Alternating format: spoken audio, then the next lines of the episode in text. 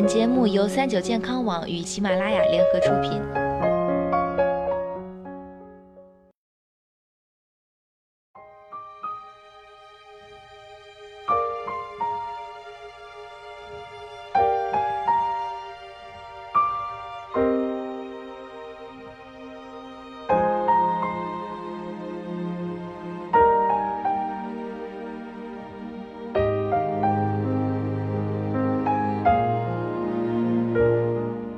Hello，大家好，欢迎收听今天的健康养生小讲堂，我是主播探探。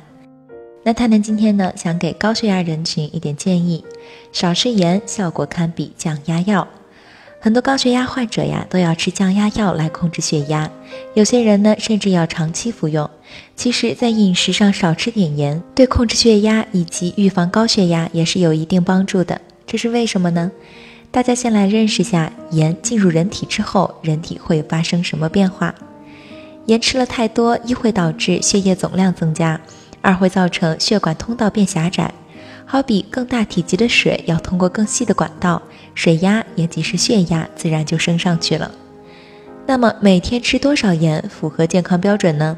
食盐是重要的调味品，不可能一点都不放。有人会问呀，你们都强调少吃点盐，每天吃多少盐才好呢？WHO 在2006年就提出过建议。每人每天摄入盐宜在五克左右，也就是大概一个啤酒盖的量。而我国居民食盐的摄入量在十二克，这明显就是超标的。如果算上酱油还有其他食物里的盐分，每天吃下的盐可能会更多。针对国人的饮食习惯，医学家也做过相关试验，让普通人在每天摄入十二克盐的基础上，减少到每天九克盐。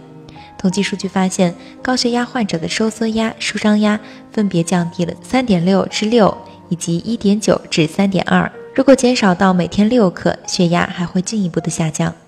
这个结果在一定程度上说明，限盐的降压效果堪比降压药了。那么我们在饮食上究竟如何实现少吃盐呢？高血压患者的食盐摄入量可能要更为严格，一般建议呢是在二至五克为宜。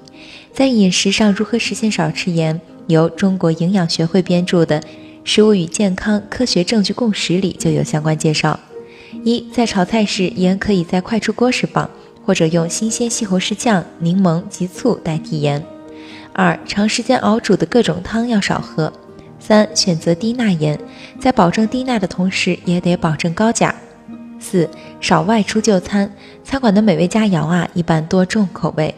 五、熏烤、腌制、加工肉制品和咸蛋黄等食品要少吃为好。六、有些人呀喜欢炒菜加糖，加糖呢会掩盖掉咸味，但凭口感很难判断食盐是否过量，因此宁少勿多。